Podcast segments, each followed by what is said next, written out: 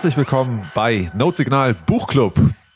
Heute mit der ersten Folge zu unserer Reihe Mastering the Lightning Network oder auf Deutsch Einführung in das Lightning Netzwerk. Und wir sind komplett.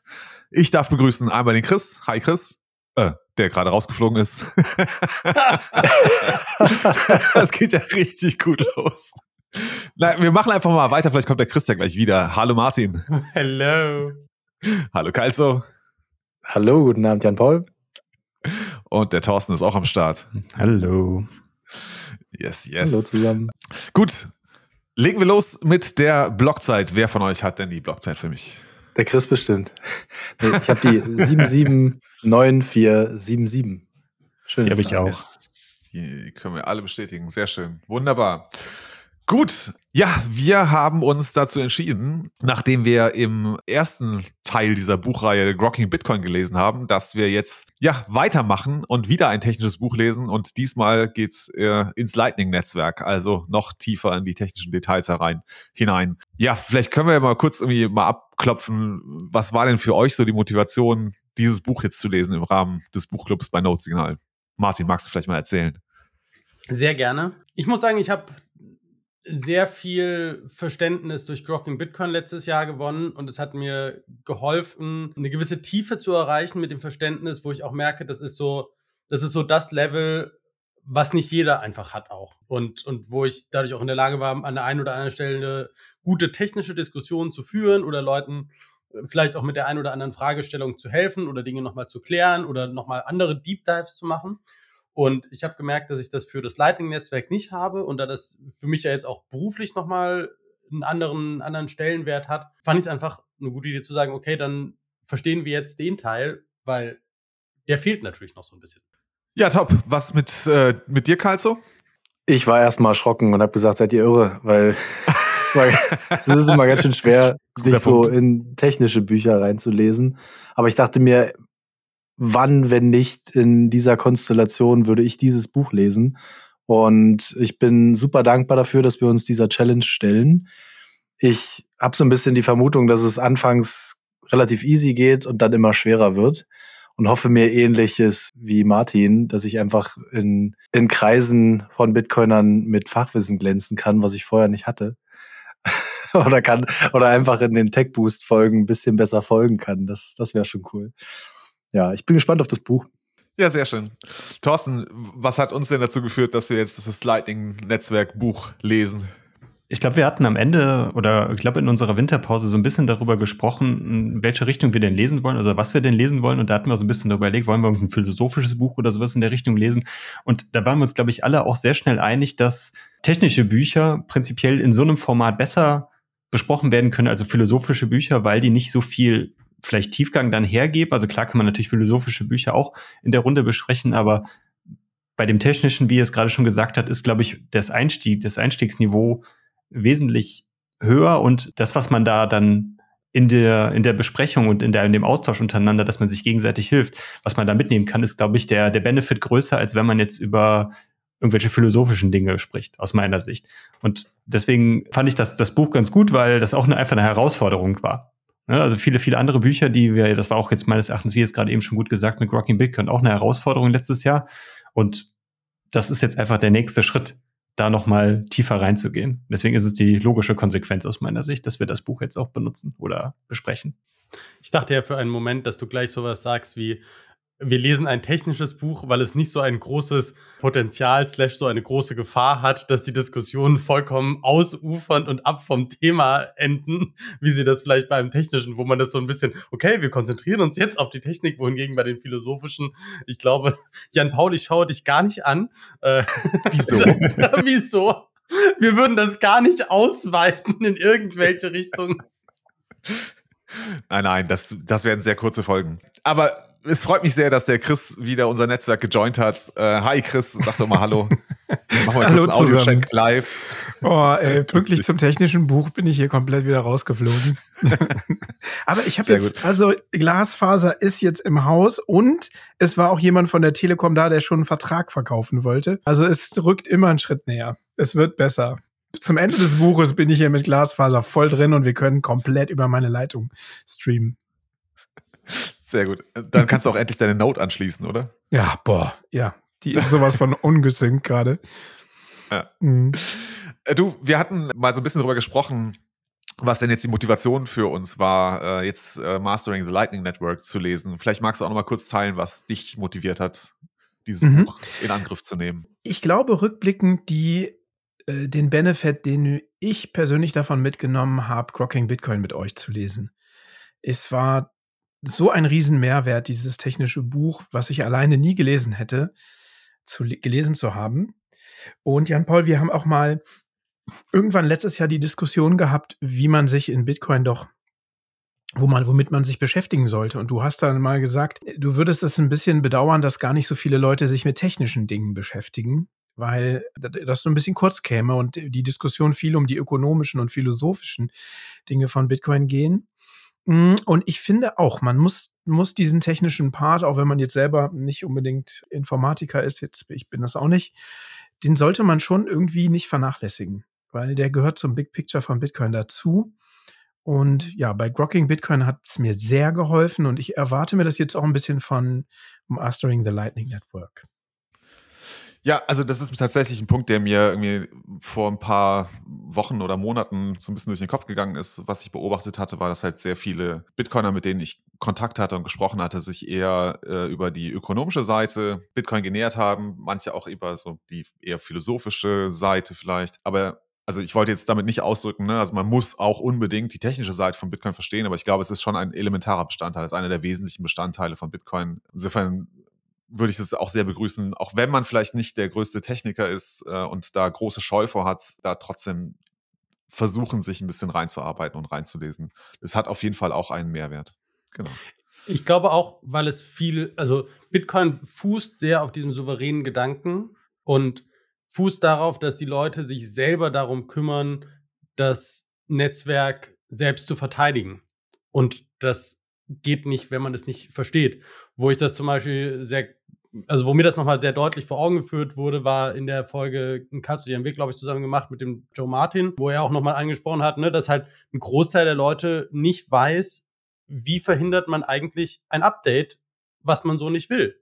Also, ne, was muss man dafür tun, beziehungsweise die, das mangelnde Bewusstsein darüber, wie eigentlich der Update-Mechanismus von Bitcoin von jedem Einzelnen mitgetragen wird und was das für die, für die Entscheidung darüber, wie sich Bitcoin entwickeln soll, bedeutet.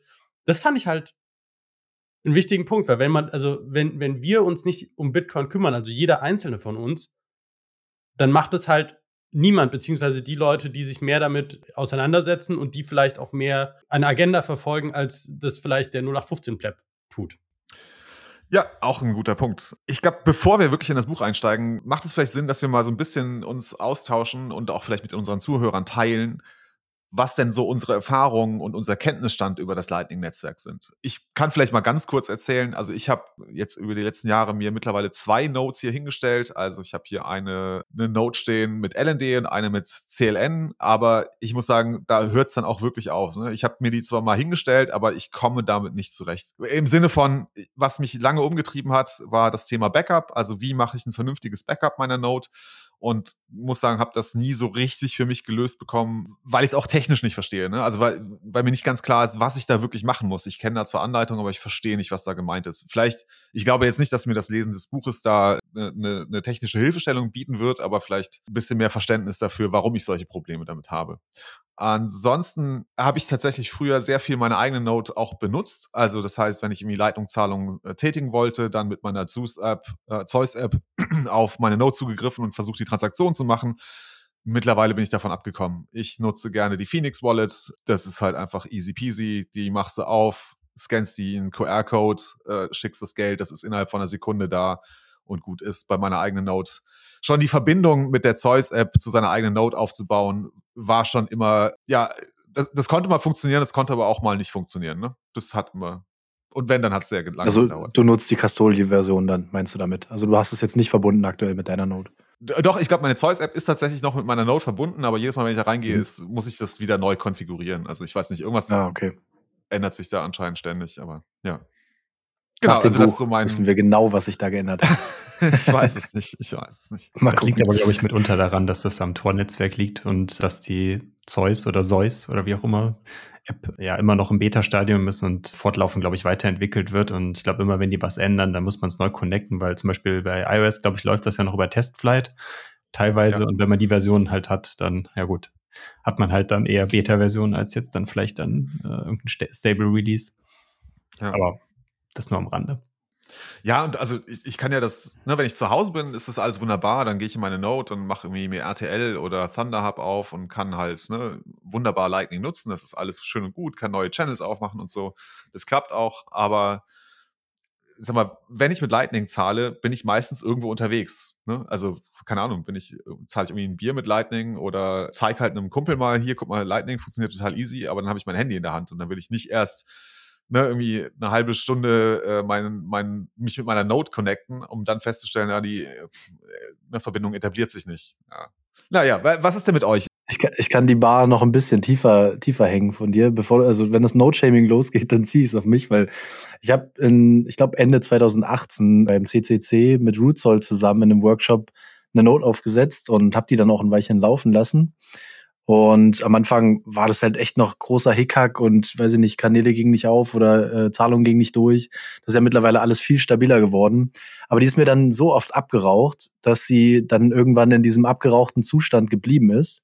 Und aktuell suche ich gerade leider die Festplatte tatsächlich. Ich habe zum Glück irgendwann noch die Fans runtergenommen und das war so meine Erfahrung mit diesen Note laufen lassen. Also ich fühlte mich auch so echt stümperhaft mit, mit der Technik dahinter. Und ich hoffe echt, dass ich hier ein bisschen, bisschen mehr Einblick bekomme, in was ich da tue. Und ich glaube sowieso, ich meine, seitdem ist so viel passiert. Wir haben ja auch die Diskussion mit Rootzoll gehabt, was äh, mit der UI jetzt an, an Updates kam für den Raspberry Blitz. Es, es ist ein leichtes und ich habe auch ein Setup da. Also ich könnte einfach, ich könnte die Note aufsetzen. Ich habe alle Teile schon bestellt und die liegen im Karton seit einem halben Jahr.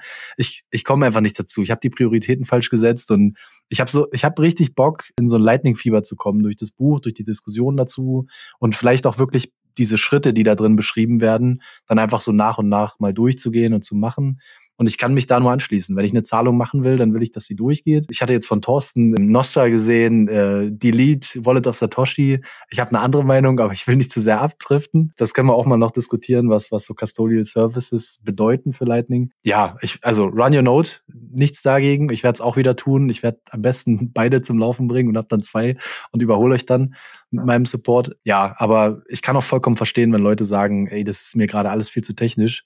Und ich hoffe, wir können hier so ein bisschen Inspiration vielleicht für andere liefern, dann selber mal eine Not wieder aufzusetzen. Ich würde da direkt darauf auch eingehen und dann direkt auch meine Erwartungshaltung an dieses Buch, die vielleicht ein bisschen anders ist als das, was ihr jetzt gerade formuliert habt. Das ist mitunter zwei Sachen. Äh, das ist prinzipiell eher die Kritik an Lightning, die in vielen Kreisen, sag ich mal, die man sehr wenig hört, aber auf der einen Seite das, das Problem, was du jetzt gerade auch angesprochen hast, dass Lightning von der, vom Konstrukt her gegebenenfalls dazu neigt, dass es zur Zentralisierung mittel- bis langfristig führt, was ein Problem sein kann. Und auf der anderen Seite das Thema Privatsphäre, was auch immer ganz toll bei Lightning dargestellt wird, was aber vielleicht dann auch auf dem, auf den zweiten Blick auch nicht so dem entspricht, was, was halt immer äh, in der landläufigen Meinung propagiert wird. Und da wäre wäre es halt sehr gut, dass man da dann einfach weiß, wo die Angriffsvektoren sind und hm, ja, dass man da einfach auch, sag ich mal, stabiler argumentieren kann in Pro oder Con. Ne, also, dass man auch sich einfach auch den, den Grenzen von Lightning bewusst ist, dass Lightning nicht die, die Allheilmösung für alles Mögliche ist. Und wenn man da einfach dann sicher argumentieren kann, das wäre so meine Erwartungshaltung nach dem Buch, wenn, wenn man da mehr erfährt. Das finde ich ist ein schöner Punkt. Das würde ich ganz gerne mir dann auch nochmal auf die Agenda schreiben, ne? Auch zu wissen, was sind eigentlich die Grenzen des Lightning-Netzwerks und ja, von Lightning überhaupt. Ja, das wäre schön, wenn wir da ein paar Erkenntnisse gewinnen könnten. Martin, Chris, von euch beiden habe ich noch nichts gehört zum Thema Kenntnis der Lightning-Netzwerke. Chris, du mhm. zuerst. Mhm. Wo stehst du? Ja, also ich habe ja einen Bitcoin-Node, der gerade offline ist, weil ich hier mit dem Internet so struggle und gerade über einen Handy-Hotspot hier drin bin. Also Lightning Node habe ich nicht. Ich nutze Lightning Custodial, meistens über Moon, um das halt auch irgendwie on-chain on zu pushen oder vice versa. Ich nutze aber Lightning fast täglich. Also jetzt seit Nosta sowieso fast täglich, um zu zappen oder um hier mit meinem Podcast Value for Value Sachen zu machen, äh, nutze ich den Lightning Tipbot ganz viel. Ja, dafür, dass ich das eigentlich täglich nutze, ist meine technische Kenntnis nicht besonders groß. Und ich erwarte mir jetzt, dass durch das Lesen des Buchs ich ein bisschen mehr Einblick bekomme. dass jetzt auch, wenn mein Internet dann irgendwann mal fertig ist, dass dann auch meine Lightning Note am Start ist. Und ja, hoffen wir so ein bisschen, dass das so ein, so ein Afterburner hat wie mit Grocking Bitcoin. Also bei Grocking Bitcoin muss ich sagen, fand ich das, gab es so ein paar mindblowing Momente beim Lesen, aber das, ist, das Nachwirken des Buches war eigentlich viel größer oder viel deutlicher. Und das, ja, bin ich mal gespannt, ob der gleiche e-, Effekt hier auch eintritt mit dem äh, Mastering Lightning Network. Ich bin so ein bisschen auf der, auf der Gegenseite. Ich nutze es im täglichen tatsächlich relativ wenig. Ich habe aber, glaube ich, ein verhältnismäßig, also wenn ich jetzt sage, ein verhältnismäßig gutes Verständnis, werde ich wahrscheinlich relativ schnell eines Besseren belehrt. Und im Bewusstsein dessen sage ich auch mal, also ich, ich glaube, ich glaube, ich habe ein, ein einigermaßen gutes Verständnis dafür. Ich habe am Anfang versucht, meine Lightning Node als profitable Routing Node aufzusetzen, habe eine ganze Zeit lang mit LND experimentiert, habe dann eine Zeit lang mit Core Lightning das versucht und habe ne, hab mich von Zero Fee Routing und so weiter, den verschiedenen Methoden und wie man das alles machen kann, da relativ tief reingelesen, mich in ne, von wie funktionieren die Dual-Funded Channel und wie funktioniert, wie funktioniert dieses Reinsplicen später und wie kann man und wie funktionieren diese Factories und so. Also da eine ganze Zeit lang, wobei ich viel davon auch wieder irgendwie vergessen habe. Dann habe ich eine Zeit lang mit Core Lightning experimentiert und versucht, das Ganze über äh, CL Boss mal zum Laufen zu bringen dabei aber einiges an Satz verloren und dabei die Erkenntnis gewonnen, automatisiertes Channel Management ist halt einfach der heilige Kral von, von Lightning und wenn man das gut hinkriegen würde, dann wäre das halt deutlich einfacher. Ich habe relativ viele Gespräche mit dem Bastian von Lipa auch zu Lightning und ich hatte so, ich glaube, zwei, drei, drei größere Kernmomente, was Lightning oder Lightning-Verständnis angeht. Das eine war, als wir von, von Consulting Bitcoin-Seite aus zusammen mit Heidelberger Druckmaschinen ein Lightning, also ein, ein Lightning-Konzept entwickelt haben oder ein, eine auf Lightning basierende Lösung entwickelt haben, für, also einen industriellen Use Case entwickelt haben. Das hat mir sehr geholfen, da Dinge nochmal zu durchdenken.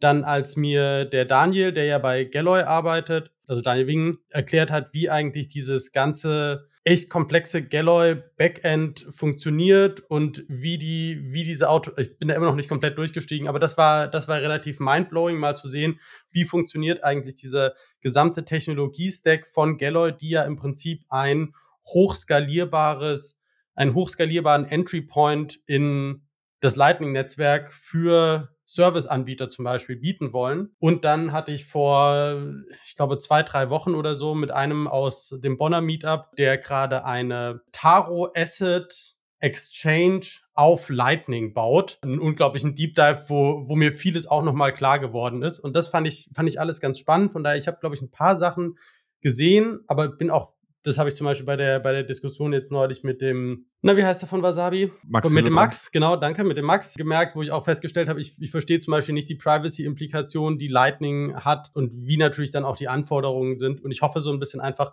viele viele Lücken, die ich, wo ich so eine, wo ich glaube, so eine Top-Down, so eine grobe Sicht drauf zu haben, da einfach auch die Details zu verstehen. Und auch tatsächlich finde ich diesen Aspekt von Privacy, Zentralisierung, Trade-offs, Limitierung und auch tatsächlich Gebühren, die Lightning tatsächlich verursacht. Also wie viel kostet das Maintainen von Lightning, finde ich mega spannende Cases und ich hoffe, da mehr Verständnis reinzukriegen. Ganz große Erwartungen also an das Buch. Wie ihr hört, liebe Zuhörer, mal schauen, was das Buch davon erfüllen kann. Bevor wir einsteigen, ohne in das Buch zu schauen, wer von euch kann mir denn jetzt mal erklären, was ist Lightning? Lightning ist ein Netzwerk von sogenannten Channels, was im Prinzip Multisigs zwischen zwei Parteien sind und funktioniert im Grunde so, dass man Zahlungen off-chain tätigt, indem zwei Parteien eine bestimmte Menge an Bitcoin, die in einem gemeinsamen Channel liegt, aufteilen und dann unter sich dokumentieren, wie sie den aufgeteilt haben. Und das als Netzwerk für über Routing kann über mehrere Parteien funktionieren, dass man quasi Person A schickt Geld an Person B, die es an C, an D, an E schickt. Und so kann man quasi Geld weiterschicken, indem immer zwei Leute aktualisieren, wie viel von den Bitcoin in ihrem gemeinsamen Channel slash Multisig welcher Partei gehört und das unabhängig von der Blockchain aktualisieren können, diese Informationen. Chris? Ich versuche es mal ein bisschen runtergebrochener noch. Du warst schon sehr detailliert, Martin. Das Lightning-Netzwerk ist eine Second-Layer-Technologie für Blockchains, in unserem Fall für Bitcoin, die es ermöglicht, Zahlungen zwischen zwei Parteien zu ermöglichen, ohne dass diese dass jede Zahlung on-chain auf der Blockchain verzeichnet werden muss. Und somit werden okay. viele Zahlungen ermöglicht und schnelles Zahlungsmanagement. Weiß nicht, Thorsten, hast du noch was zu ergänzen? Willst du noch irgendwie, hast du eine bessere äh, erste Definition von, von Lightning? Also ich würde jetzt, ihr habt jetzt schon genug definiert, also ich würde gerade erstmal vielleicht einen Schritt zurückgehen und sagen, wo, wo, warum wurde das Lightning-Netzwerk denn überhaupt, also die Notwendigkeit dafür? Das ist vielleicht auch nochmal interessant, bevor wir jetzt dann schon so in die Funktionsweise einsteigen, sondern einfach, was war der Hintergrund darum, warum da quasi sich jemand Gedanken macht, sowas wie das Lightning-Netzwerk zu erfinden. Und das ist aus meiner Sicht halt die Skalierung von Bitcoin gewesen, die halt mhm. einfach aufgrund des begrenzten Speicherplatz, wie wir es auch im letzten Buchclub halt gelernt haben, dass, dass wir einfach begrenzten Blockspace in den Blöcken halt haben und da nur eine maximale Tran Menge an Transaktionen pro Block, also pro alle zehn Minuten verarbeitet werden kann. Und wenn wir das in Relation zu unserem jetzigen Fiat-Zahlungssystemen vergleichen, ist die Transaktionskapazität da einfach extrem begrenzt. Und Lightning war in der Art und Weise, wie ihr es gerade vorher schon beschrieben habt, oder ist ein Ansatz dafür, wie, wie wir Bitcoin-Zahlungen skalieren können nach oben. Also dass wir mit dem gleichen Anzahl von Blockspace mehr Transaktionen pro Sekunde, wie man es oder pro wie, Zeiteinheit, wie auch immer man das bezeichnet, aber dass man einfach mehr Transaktionen in der gleichen Zeit verarbeiten kann. Und das ist einfach dann mit dem Lightning-Netzwerk ein Ansatz gewesen oder ist der Ansatz dafür. Ich, ich würde gerne dazu aus dem Buch Vorwort äh, aus dem Vorwort von Christian Decker zitieren. Die wahrscheinlich schwierigere Frage war, wie Bitcoin denn skalieren könnte. Wie sollte sich Bitcoin also bei steigender Nachfrage anpassen, um allen Menschen die Möglichkeit zu geben, Bitcoin zu nutzen? Genau, also das ist die Motivation dafür. Ne? Also es war schon von Anfang an oder sehr früh klar, dass das nicht ja in, uh, unendlich skalieren kann, das, das Netzwerk. Ne? Es hat einfach nur eine begrenzte Anzahl an Transaktionen, die überhaupt möglich sind in dem äh, auf der Bitcoin Time Chain. Und es hat sich schon sehr schnell die Frage gestellt: Okay, wie kann man denn hier die Anzahl der Transaktionen, die möglich sind, erhöhen? Ich wollte nur zu dem, was Thorsten noch gesagt hat, vielleicht noch ergänzen. Da gibt es ja noch ein paar weitere Punkte. Ne? Wir wollen ja zum einen auch, dass es auch einigermaßen sicher ist es soll auch relativ günstig sein. Es soll auch schneller sein, ne, als zum Beispiel das, das äh, On-Chain-Netzwerk. Ich glaube, das ist auch ein, ein Treiber dafür gewesen, warum wir das Lightning-Netzwerk äh, entwickelt haben, weil so eine äh, On-Chain-Transaktion ja auch gerne mal je nach Größe des Mempools und Finanzkraft desjenigen, der die Transaktion tätigen möchte, äh, schon mal mehrere Blöcke einfach im Mempool verharren kann. Und was auch mit drin stand, war ja, dass es auch mehr Privacy bieten soll, insofern, als dass nicht alle Transaktionen auf der Blockchain drauf sind. Also zum Beispiel, dass nicht jede Kaffeetransaktion genau. für immer gespeichert ja. werden muss, aber auch nicht soll. Und Privacy war wohl auch ein, eine Anforderung. Genau, da fand ich in dem Vorwort von dem Christian Decker, ich habe es jetzt leider gerade nicht vor Augen, aber er hat das sehr vorsichtig formuliert, wenn ich das richtig in Erinnerung habe. Also er hat jetzt nicht gesagt, dass Lightning einfach so mehr Privacy mit sich bringt, sondern der Aspekt, den Martin gerade reingebracht hat, das war im Endeffekt so die, die Aussage, die da in diesem Kontext, glaube ich, an dieser Stelle stattgefunden hat, dass es einfach dadurch, dass die Transaktionen, nicht alle Transaktionen on-chain gespeichert werden, sind sie prinzipiell nur für die beteiligten Personen sichtbar in irgendeiner Form, aber nicht für jeden der Nutzer des Bitcoin-Netzwerks ist. Das ist zumindest schon mal der Unterschied. Aber inwieweit natürlich Lightning-Zahlungen an sich privat sind, oder Privatherr sind in, in Hinblick auf Metadatenanalyse oder solche Sachen, das geht natürlich da jetzt nicht draus hervor. Und das finde ich auch gut, dass er das da auch so, so formuliert hat.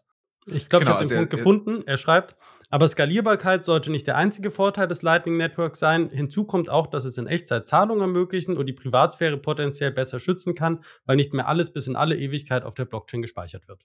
Genau, das war die Stelle, die ich meinte. Ne? Also, dass er gesagt hat, vor allem, dass es potenziell die Privatsphäre besser schützen kann. Also andeutet, dass es eine Möglichkeit gibt, aber für mich äh, steckt da auch ein bisschen mit drin, dass es da auch gewisse Risiken bezüglich der Privacy gibt, wenn man Lightning verwendet. Aber das werden wir hoffentlich alles sehen und lernen, äh, denke ich. Gut, jetzt haben wir schon so relativ viel drumherum gesprochen. Also, was ist eigentlich unsere, Mot unsere Motivation gewesen, das Buch zu lesen? Was wissen wir über das Lightning-Netzwerk? Und haben jetzt mal uns mal so eine erste Definition gewagt. Dann lass uns doch vielleicht einmal kurz über die Autoren sprechen. Ne? Also, wir lesen das Buch Einführung in das Lightning-Netzwerk, das Second Layer Blockchain-Protokoll für effiziente Bitcoin-Zahlungen verstehen und nutzen. Geschrieben von Andreas M. Antonopoulos, Olaolovu Onsuntokun, auch bekannt als Lalu oder Roastbeef auf Twitter und von René Pickard ja, weiß nicht, was, was können wir über die, da, über die drei Autoren sagen?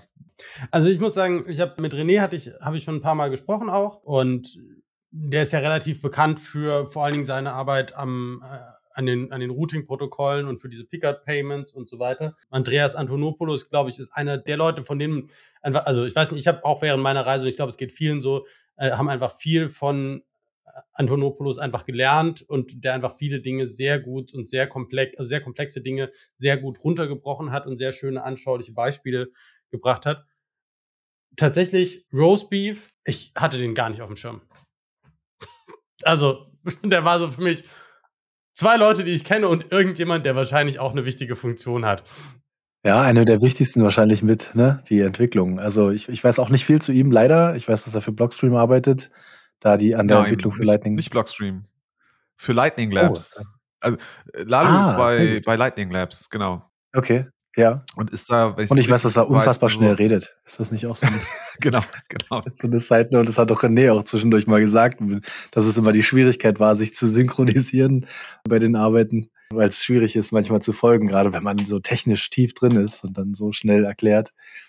Also genau, also äh, Lalu oder Roastbeef ist, glaube ich, CTO bei Lightning Labs und Lightning Labs ist eine der drei Firmen, die ja die Entwicklung des Lightning-Netzwerks oder die Spezifikation der Lightning-Implementierung äh, vorangetrieben hat. Das ist neben Lightning Labs unter anderem, glaube ich, Blockstream und Async. Das sind so die drei großen Firmen, die die, die Idee, die ja seit längerem da im Raum stand, mal aufgenommen haben und wirklich irgendwie technisch spezifiziert haben. Aber ich glaube, das kann, ich weiß nicht, kann das einer von euch besser beschreiben? Was ist jetzt der Unterschied zwischen einem, einer Idee für das Lightning-Netzwerk und der technischen Spezifikation?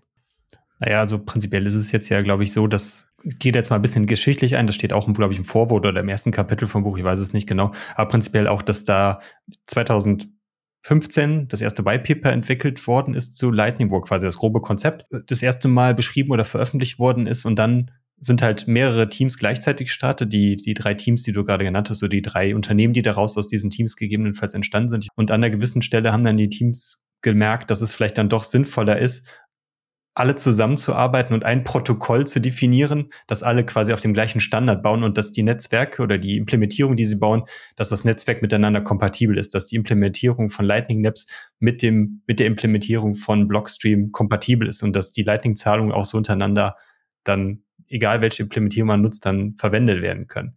Und das ist halt der Unterschied zwischen einfach dieses Protokoll, was da dann definiert worden ist.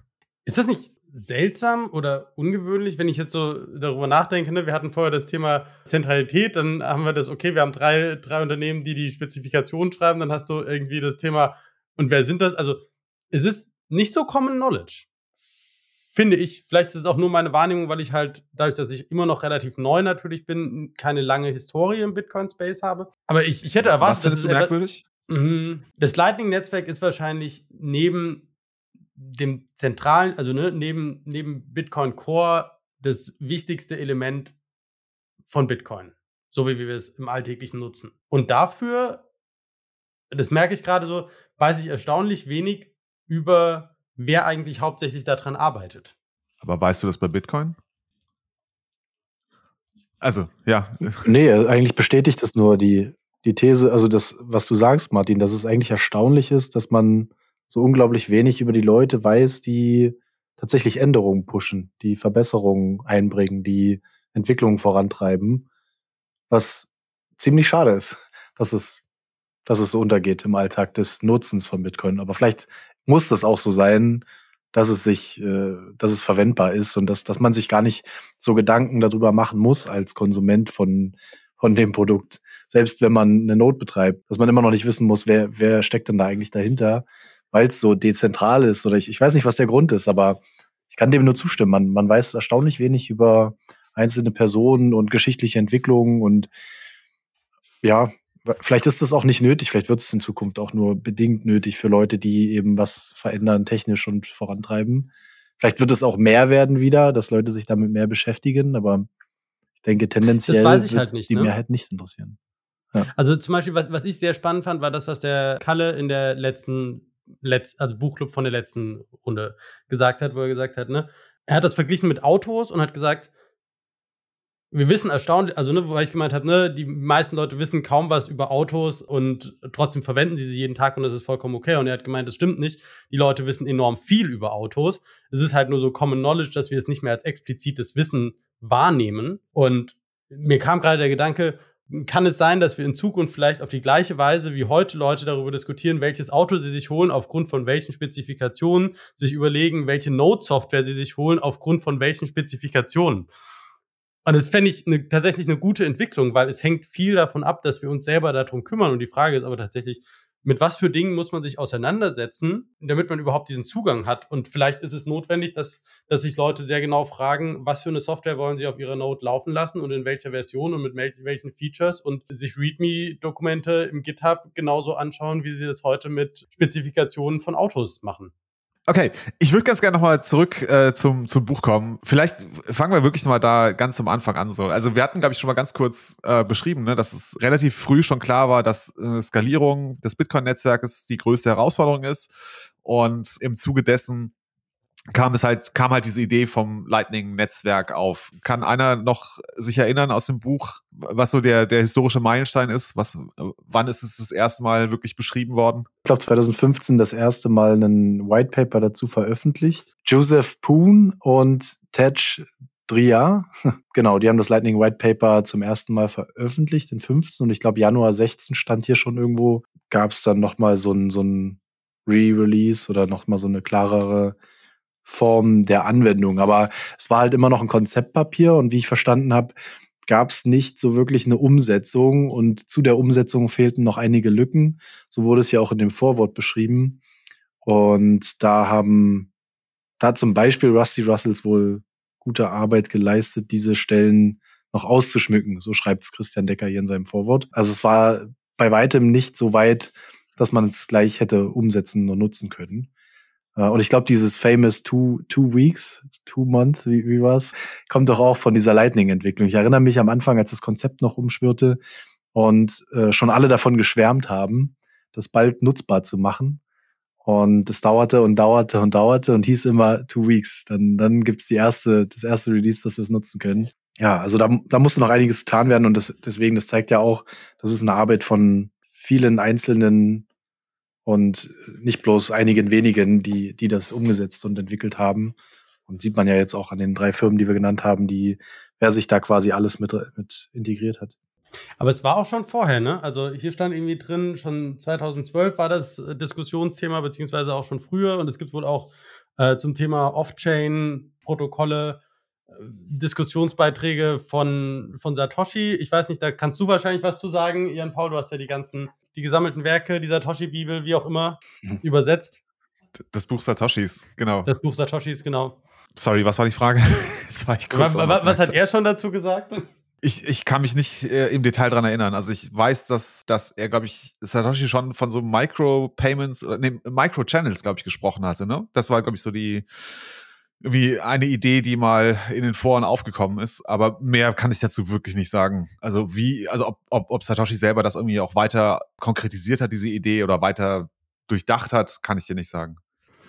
Ja, auf jeden Fall 2018 ist es dann an den Start gegangen. Ne? Wenn wir jetzt mal hier in Teil 1 gehen, also wir waren ja eben beim Vorwort noch von Christian Decker. Und in Kapitel 1 in der Einführung geht es dann ja auch noch mal ganz kurz um die Geschichte, dass es 2015 vorgeschlagen wurde, 2018 dann in Betrieb genommen wurde und hier schreibt er wörtlich, 2021 begannen wir gerade erst zu erkennen, welche Möglichkeiten das Lightning-Netzwerk Bitcoin bietet.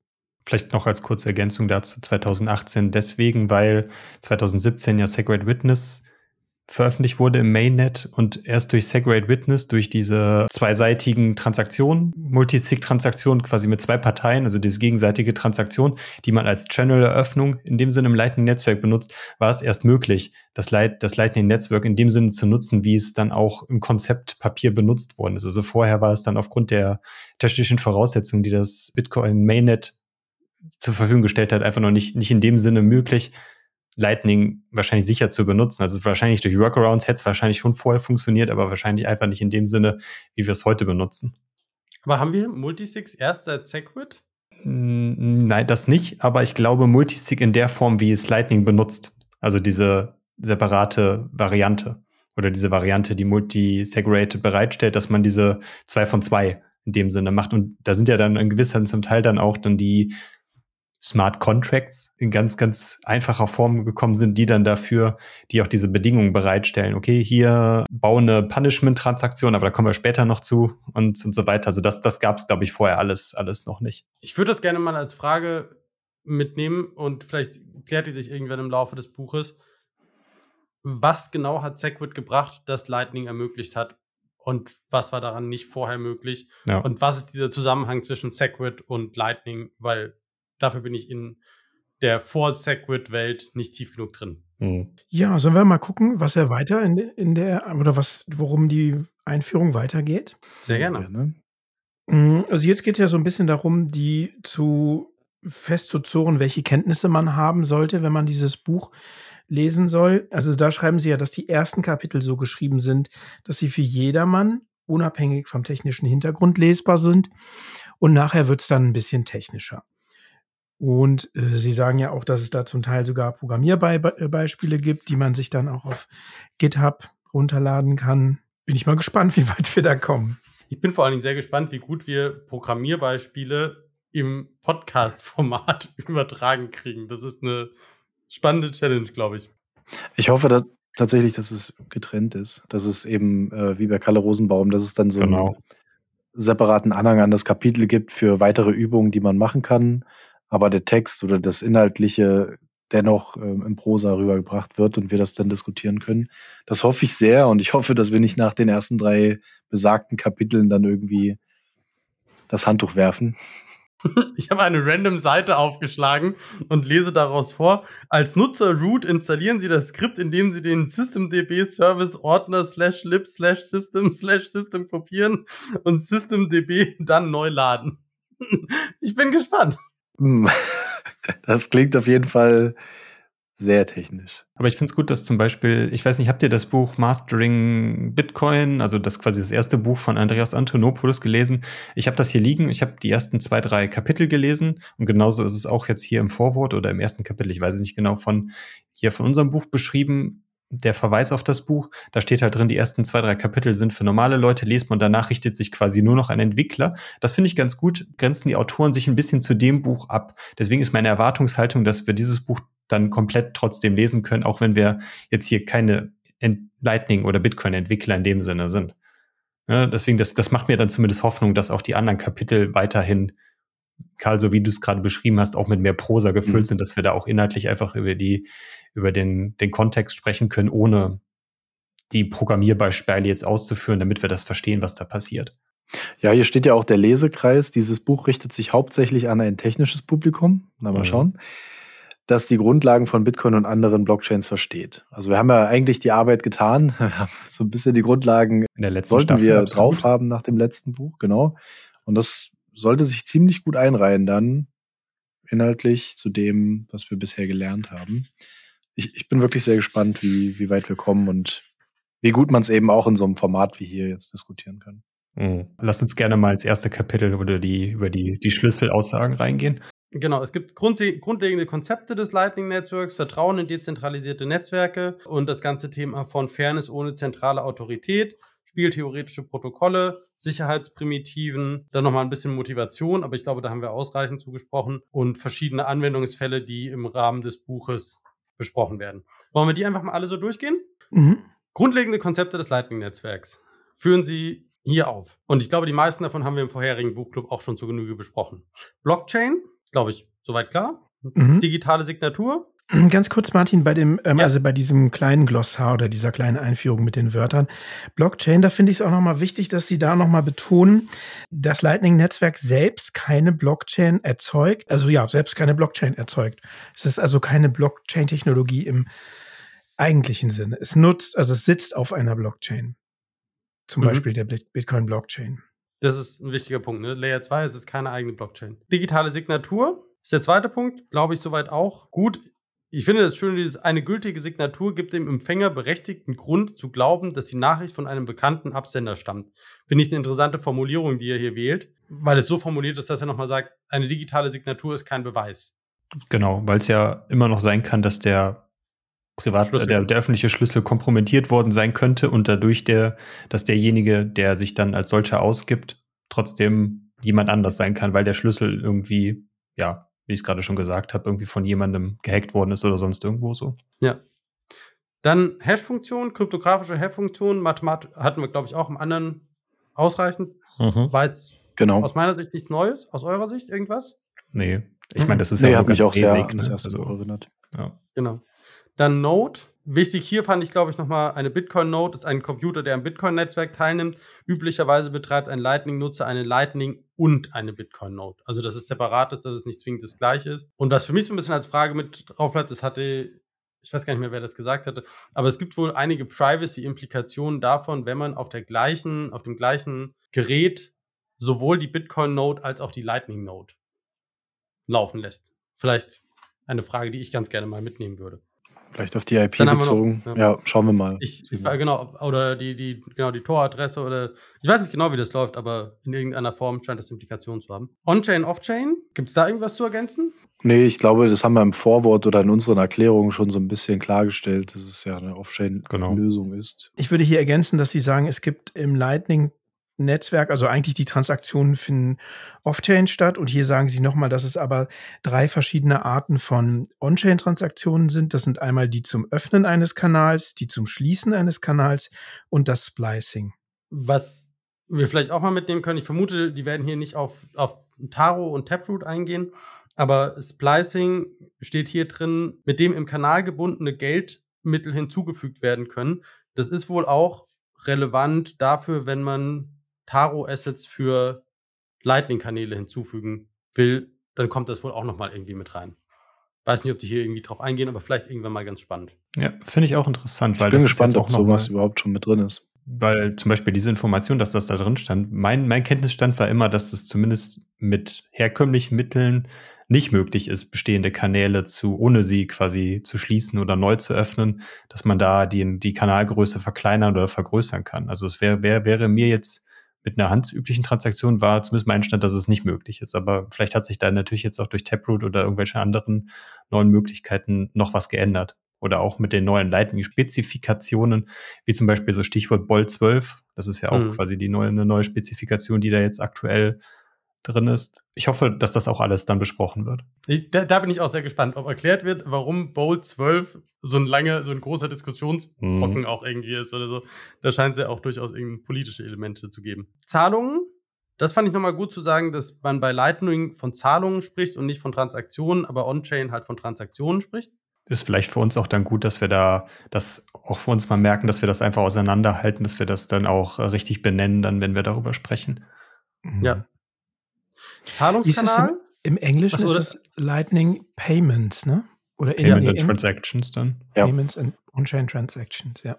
Genau. Mhm. Zahlungskanal. Eine finanzielle Beziehung zwischen zwei Nodes wird üblicherweise über Multisignatur Bitcoin-Transaktionen implementiert, die sich die Kontrolle über die Bitcoins zwischen zwei Lightning-Nodes teilen. Das war das, was du eben meintest ne, mit Segwit. Ja, genau. Äh, routen oder senden, im Gegensatz zum Bitcoin, wo Transaktionen gesendet werden, indem sie an jeden übertragen werden, ist Lightning ein geroutetes Netzwerk, in dem Zahlungen über ein oder mehrere Zahlungskanäle geroutet werden und einen Pfad vom Sender zum Empfänger folgen. Genau. Da bin ich sehr gespannt. Also da habe ich, ich weiß nicht, habt ihr die äh, von, von René Pickert, gibt es einige schöne Beiträge, auch zum Beispiel bei Livera im Podcast, wo er so ein bisschen erzählt über, je nachdem, worauf du das Routing optimierst, kriegst du unterschiedliche Verlässlichkeiten und unterschiedlich häufig wird das probiert und so. Ich bin sehr gespannt. Also Routing und wie genau das Routing funktioniert, da bin ich, da bin ich sehr gespannt, weil das ist, glaube ich, nicht, nicht einfach. Und dann letztes Transaktionen, eine Datenstruktur, die, über, die die Übertragung der Kontrolle über bestimmte Mittel, das heißt Bitcoin, aufzeichnet. Das Lightning-Netzwerk nutzt Bitcoin-Transaktionen oder Transaktionen einer anderen Blockchain, um die Kontrolle über die Mittel festzuhalten. Das wären dann die On-Chain-Transaktionen. Ich vermute, wobei es ja noch eine weitere, also man muss ja trotzdem noch, du hast ja noch mehr, was du, was du dokumentieren musst. Du musst ja den, den Channel State noch irgendwo dokumentieren. Das ist damit aber, glaube ich, ja nicht gemeint. Obwohl das, aber es ist, glaube ich, damit nicht gemeint. Gibt es dazu noch Ergänzungen? Grundsätzliche, grundlegende Konzepte? Äh, Sie verweisen ja darauf, dass es noch ein Glossar gibt, der das dann weiter nochmal ausführt auf Seite 439 und das kann man dann ja nachschlagen. Da sind dann die ganzen Begriffe auch nochmal länger beschrieben. Ja. Ich denke, das wird jetzt auch im Laufe des Buches dann auch immer noch wieder, immer wieder neu nochmal, dass wir das nochmal aufrollen und dann wird das dann auch das Verständnis darüber wahrscheinlich auch gefestigt werden mhm. oder nochmal vertieft. Vielleicht einen Punkt noch, Martin, du hattest es im Vorwort gesagt. Das sollten wir auch mal in der Aufzeichnung drin haben. Es wird relativ häufig, es werden Worte verwendet oder Begrifflichkeiten, die einfach vorausgesetzt werden. Und das hatte ich jetzt gerade wieder gemerkt, als du die Multisignet-Transaktion benannt hast, hatten wir jetzt schon öfter diskutiert. Aber wenn man das liest oder das sich anguckt, dann sollte man halt schon so ein Grundverständnis dafür haben, was das dann wieder ist. Und du hattest noch im Genauen, glaube ich, das Beispiel, dass dann einfach auch in relativ einfachen Worten etwas erklärt wird und dann aber wieder noch ein Beispiel. Du kannst ja vielleicht nochmal sagen, wie du drauf kamst, an welcher Stelle dir das aufgefallen ist, dass so, so der Sprung manchmal zwischen diesem schwer verstehbaren und einfachen Wortlaut, ja, sehr groß ist. Sehr, vielleicht auch so ein Autorenwechsel, dass irgendwie den einen Bereich hat der eine geschrieben und den nächsten hat dann der nächste geschrieben. da bin ich auch gespannt, ja, ob ja, man das merkt. Dann hast du da so einen mhm. Sprung. Also mir, mir ist das zum Beispiel aufgefallen, das nächste ist ja dieses ganze Fairness ohne zentrale Autorität. Da kommen wir gleich nochmal drauf. Da gibt es so eine Sicherheitsprimitive, wo sie relativ, genau, da kommen wir gleich nochmal drauf. Und da ist mir das ganz, ganz stark aufgefallen. Okay, dem, können wir gerne an dem Punkt dann machen. Hm.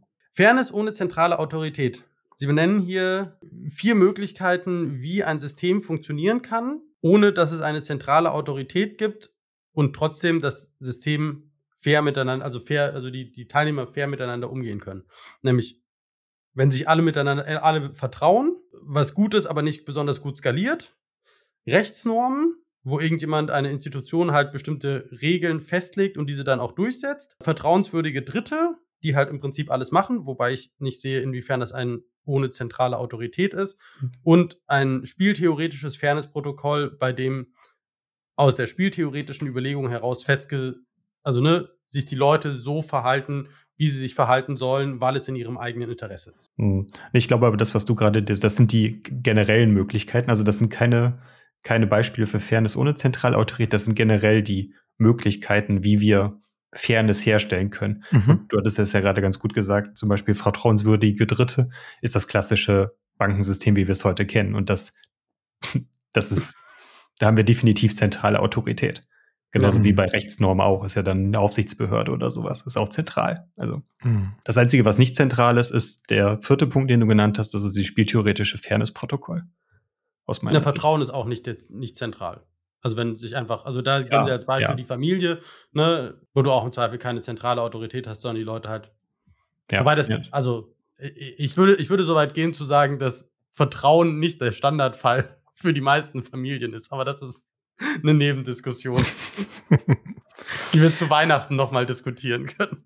Nicht, wenn es ums Geld geht, zumindest. Apropos Familie, was ich hier ganz interessant finde, ist dieses Beispiel für die spieltheoretischen Fairness-Protokolle, wo die Autoren dieses Beispiel bringen aus der Familie. Ne, wenn du zwei Kinder hast, die sich darum streiten, wer jetzt hier in dem Fall geht es um Pommes, wer die Pommes bekommt, die es noch gibt, äh, die seltene Ressource.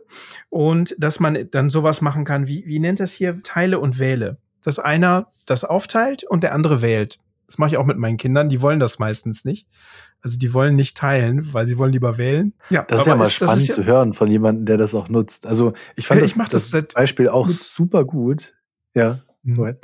So mit Süßigkeiten und so, oder wenn es irgendwie Kuchen gibt und jeder will da noch was von haben, dann sag ich immer, einer muss teilen, einer muss wählen. Keiner will teilen. Du kanntest es vorher wählen. schon.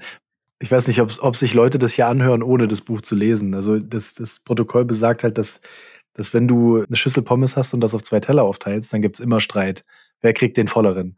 Und so kann man einfach sagen, ich gebe die Schüssel und einer der beiden, ein, eines der beiden Kinder äh, muss es aufteilen und das andere wählt dann den Teller. Und das heißt, du gibst so ein bisschen äh, die Verantwortung raus an beide, weil der, der es aufteilt, sollte fair handeln. Im Zweifel kriegt er den, wo weniger drauf ist. Und das Kind, was den Teller nimmt, muss den nehmen oder kann sich immer den auswählen, der voller ist. Schöne Lösung. Ich kannte es gar nicht. Ich kannte das Modell überhaupt nicht. Und ich, ich bin auch gar nicht auf irgendwie ein Alternativbeispiel gekommen. Deswegen fand ich, war ich so dankbar für sowas super plausibles, verständliches. Mhm. Cool zu hören, dass du das schon nutzt und schon vorher gemacht hast. Wie, wie bist du drauf gekommen? Ja. Einfach so? Ist es so? Ich hatte das irgendwann mal gehört. Also ich glaube, bevor ich Kinder hatte, und ich fand das, hab, hab da damals dann lange drüber nachgedacht. Ich fand das cool. Und äh, was mir ja. jetzt erst beim Lesen hier klar geworden ist, dass die vertrauenswürdige Drittpartei, also das Elternteil, was den Kuchen aufteilt oder die Pommes auf die zwei Teller verteilt, dann ja wegfällt. Die, die, die Drittpartei lässt dann sozusagen das Protokoll das regeln. Und solange die sich an die Parteien sich an die Richtiger Regeln Punkt, halten. Ja. Mhm. Das Einzige, ähm, was ja hier relevant ist, ist ja, dass, dass die Eltern oder jetzt in dem Fall du ja nur dafür das durchsetzen musst, dass das Protokoll auch eingehalten wird. Genau. In dem Sinn, dass du deine, deine Kinder quasi ermutigst, ihr müsst das jetzt aber so machen, weil alles andere ist quasi nur schlechter für euch. Ja, genau. Ich möchte an der Stelle aus Marc-Uwe Klings das Neinhorn und die Schlangeweile zitieren, wo, wo das Neinhorn und die Königstochter sich um einen Keks streiten und genau dieses Teilsystem auch verwendet wird und das Neinhorn dann den Keks teilt und eine Hälfte aber leider größer ist und dann die Königstochter halt wählen darf. Und dann schreibt er, aber das wirst du kaum glauben, die Königstochter nahm die kleinere Hälfte und gab dem Neinhorn die größere, weil gute Freunde das so machen. Das ist mal eine das, nette Geste. und das fand ich, das fand ich spannend, weil was er hier, was er hier drin macht, äh, drin, oder was hier, was hier drin auch angesprochen wird, ist, du musst ja auch bei diesen spieltheoretischen Protokollen denen vertrauen. Also du musst ja vertrauen, dass die spieltheoretische Logik tatsächlich so greift, wie behauptet wird, dass sie greift. Also dass, dass die Leute sich tatsächlich so verhalten, wie du es angenommen hast, dass deine spieltheoretischen Kalkulationen richtig sind. Und es kann durchaus sein, dass sie das eben nicht sind, weil irgendwas in der einen oder anderen Form mit reinspielt, weil du zum Beispiel sagst, okay, ne, du nimmst den kleineren Teil des Keks, warum auch immer, oder du nimmst die kleinere Portion, weil du ein langfristiges Interesse hast und dann musst du dir die Frage stellen, geht daran dein Protokoll kaputt? Wenn deine spieltheoretische Mechanik nicht so funktioniert, wie sie das tut. Und ich glaube, das ist einer der Gründe, warum wir als Bitcoiner so häufig über diese spieltheoretischen Anreize diskutieren, um tatsächlich sicherzustellen, dass sie so funktionieren, wie wir glauben, dass sie funktionieren dass ineffiziente Miner zum Beispiel tatsächlich ausscheiden, weil es für sie nicht rentabel ist. Dass Leute keinen Blödsinn in die Blöcke schreiben, weil es wirtschaftlich sich nicht für sie lohnt. Aber sehen halt auch immer, dass es davon Ausnahmen gibt. Dass Leute trotzdem einen ganzen Block vollschreiben, ohne irgendwie einen einzigen Cent an Fee, äh, einen einzigen Sat an Fee dafür zu nehmen. Und das finde ich, finde ich ein ganz, ganz schönes Beispiel, weil es muss nicht unbedingt sein, dass die Leute sich daran halten, dass deine Annahmen bezüglich der Wirkung des Fairness-Protokolls richtig sind. Mhm. Ja, deswegen, das beschreibt er jetzt dann auch wieder ein bisschen den Sprung zum äh, wieder mehr zu den technischen oder zu diesen kryptografischen Fairness-Protokollen, dass da die Vor- und Nachteile, die diese Protokolle in, in, in Balance halten, dass das halt besonders wichtig ist. Dass es halt nicht nur Anreize gibt, die halt dafür sprechen, sondern auch, dass Bestrafungen prinzipiell mit in diesem Protokoll implementiert werden, damit so weit wie möglich, wie du es gerade beschrieben hast, zumindest dann die Wahrscheinlichkeit erhöht ist, dass das Protokoll auch oder die Menschen sich so verhalten, wie das Protokoll es erwarten würde. Also dass es dann in dem Sinne der Bestrafungsaspekt so groß ist, um die Leute zu lenken oder um die, die Personen oder die, die handelnden Personen in, in eine Bahn zu bringen, die dem Protokoll entspricht. Ne, also hätte man natürlich in deinem Fall, ich glaube, dieses Keksbeispiel oder generell das Pommes-Beispiel, das ist natürlich jetzt ein sehr einfaches Protokoll, weil, oder sehr einfaches Beispiel, wo prinzipiell man natürlich auch so argumentieren könnte, nee, ich nehme weniger Pommes, weil ich will nicht so dick werden. Ist natürlich auch ein Aspekt dafür, wo man dann sagen würde, okay, ich nehme die kleinere Portion. Aber wenn wir jetzt hier bei monetären Anreizen sind, äh, sind ist es vielleicht noch mal ein bisschen was anderes, dass man da halt eher dann schaut. Ich, ich möchte mal ein Beispiel geben, was, also ein, ein Beispiel auf Lightning bezogen, mhm. wo, ich, wo ich finde, dass man sehr gut sieht, dass die, dass die Komplexität dieser Fairness-Protokolle und die damit verbundenen Handlungen durchaus schwierig abzuschätzen sind. Und zwar ist das dieses Beispiel dieser, ich glaube, sie heißen Punishment, Punishment Transactions, dieses Ne, sie schreiben das später, sobald ein Kanal in einen neuen Zustand übergeht, wird der alte Zustand widerrufen. Versucht jemand, diesen alten Zustand zu veröffentlichen, wird er bestraft, indem er den gesamten Betrag verliert. Das heißt, die Logik ist, wenn, eine, wenn es eine Änderung an einem Channel State gibt und du versuchst, einen alten Channel State zu publishen, dann verlierst du quasi alles, was du hast. Alle Sats, die in dem Channel liegen. Und das soll natürlich Leute davon abhalten, falsche, weil veraltete Channel States zu aktualisieren. Und jetzt hatten wir aber ja vor einiger Zeit diese, diese Folge über diesen LND-Bug, was ja dazu geführt hat, und es gibt ja immer mal wieder verschiedene Situationen, die dazu führen können, dass deine Node irgendwie abraucht oder du verlierst irgendwie, ne, hast, hast nicht mehr die Zugänge oder hast die Backups nicht. Und aus irgendwelchen Gründen hast du den letzten Channel State nicht.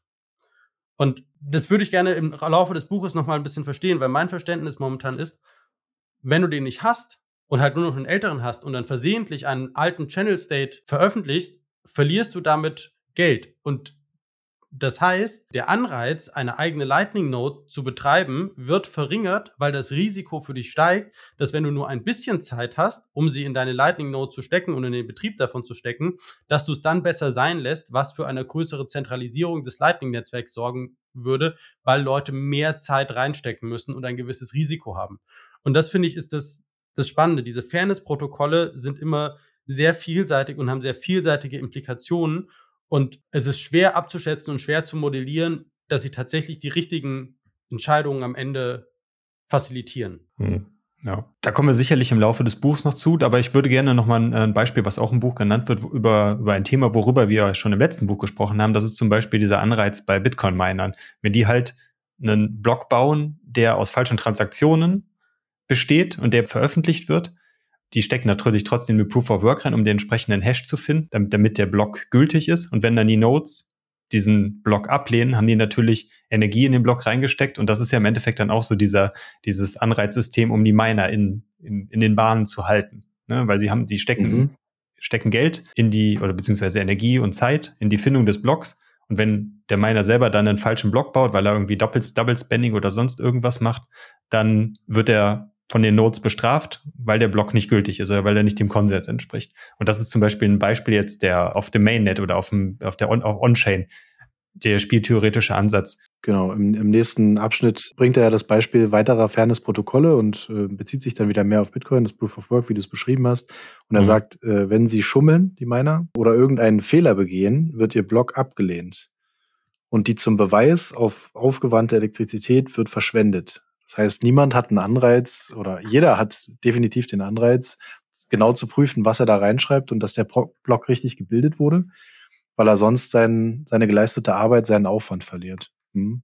Guter Punkt, gute Überleitung wieder zu dem, was er hier sagt. Und ich finde den Punkt dazwischen noch ganz wichtig. Weniger für das Pommes-Protokoll als mehr für die Miner sagt er, es ist super wichtig, dass du eine Sequenzierung hast. Also, dass du erstmal Kapitel äh, Sicherheitsprimitive als mhm. Grundbausteine mhm und dass du als, als einen der wichtigsten Punkte hast, eine, eine strikte Zeiteinteilung, weil du musst um jeden Preis verhindern, dass eine Reihenfolge nicht eingehalten wird von dem, mhm. was du hier an, an Schritten erwartest. Also Pommes aufteilen und erst im Nachhinein die Teller befüllen, funktioniert halt nicht, weil mhm. dann kann sich wieder einer bereichern. Also da sieht man schon, wo es hingeht von der Erklärung her. Ja, stimmt.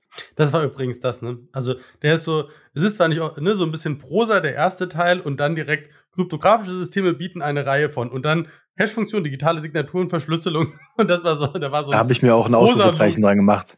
Ja, da war so ein Bruch. Genau, da war ein richtiger Bruch zu erkennen, in dem, wie es geschrieben wurde.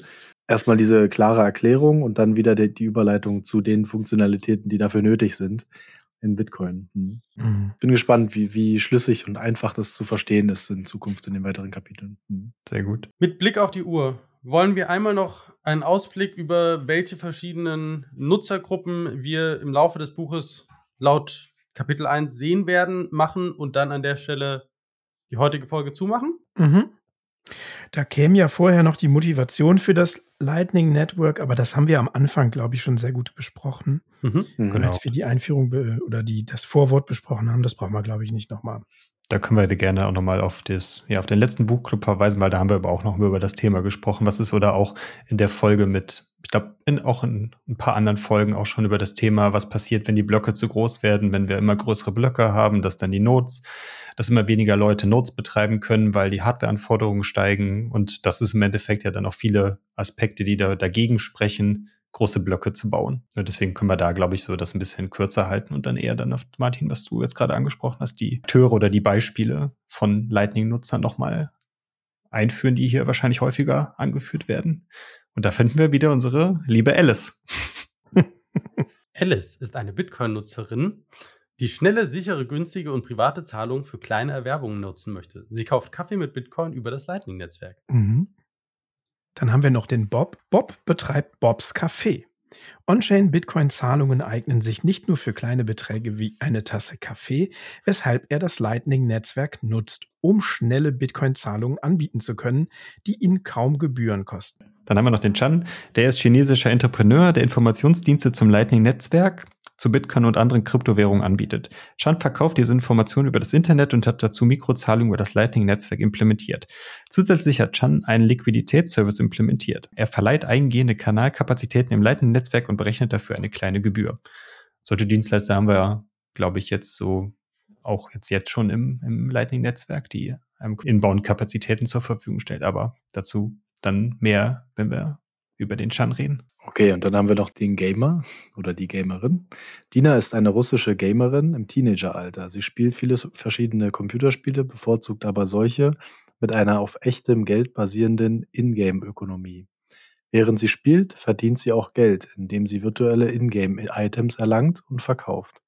Das Lightning-Netzwerk erlaubt ihr die Überweisung kleiner Beträge für Ingame-Items sowie das Erwirtschaften kleiner Beträge für das Abschließen von Quests. Sehr schön. Cool, dann haben wir vier Anwendungsfälle für Lightning und dann werden wir mal schauen, wie, wie das dann technisch umgesetzt wird. Also das ist zumindest meine Erwartungshaltung daran, dass man dann sieht, wie, wie diese Anwendungsfälle dann verwendet werden.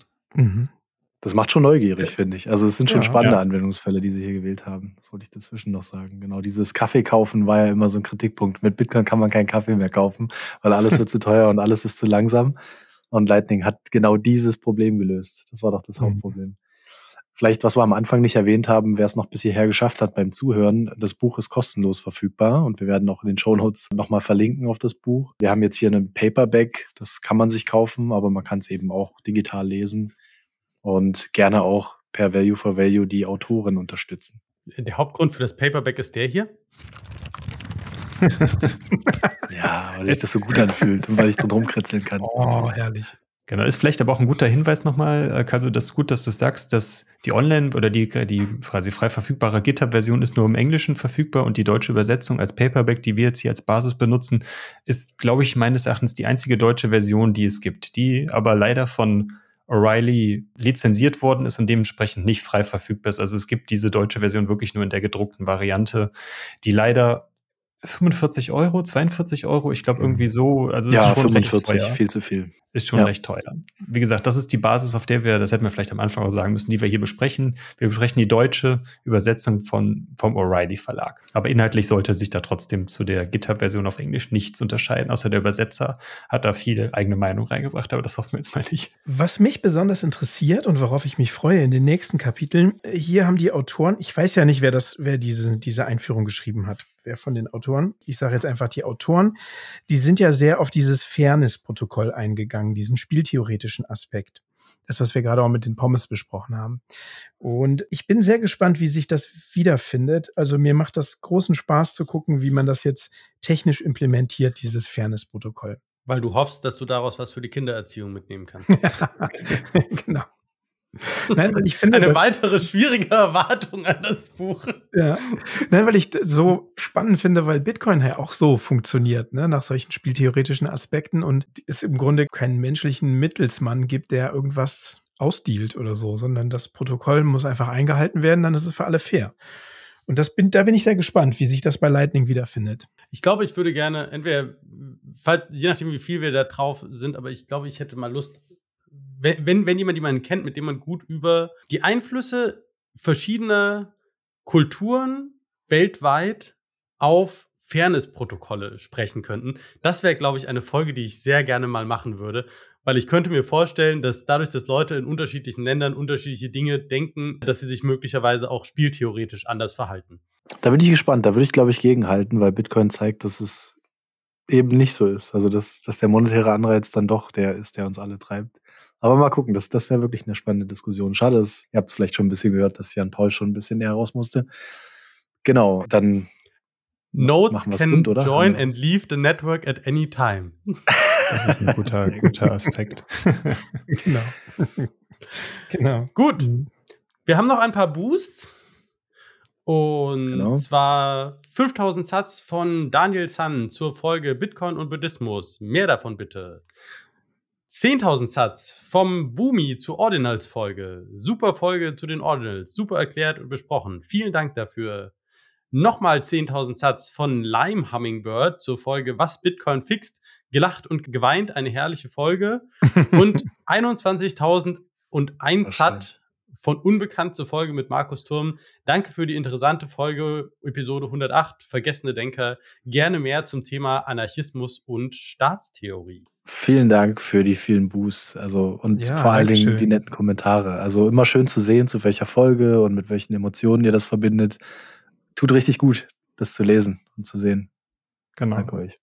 Und wenn ihr auch hier genannt werden wollt, schickt uns gerne einen Boost, wisst ihr ja. Wir arbeiten oder wir betreiben diesen Podcast auf Value for Value Basis. Ihr könnt uns gerne per Lightning über das Thema, wo wir jetzt hier gerade sehr ausführlich gesprochen haben oder in diesem Buchclub auch sehr ausführlich sprechen werden, per Value for Value was schicken oder auch per Paynum. Das ist wieder eine On-Chain-Variante, aber da könnt ihr uns auch was drüber schicken. Findet ihr alles auf unserer Webseite unter notsignal.space. Unterstützt uns oder unterstütze uns. In dem Sinne, habt ihr noch Punkte oder sollen wir die Folge rund machen? Machen wir rund. Machen wir. Machen wir. Perfekt. Dann würde ich sagen, Jan Paul, es war schon vorher raus, aber das ist soweit in Ordnung. In dem Sinne können wir nur sagen, Focus on the signal, not on the noise. Bis zum nächsten Mal. Jo, macht's gut. Ciao, ciao. ciao. ciao.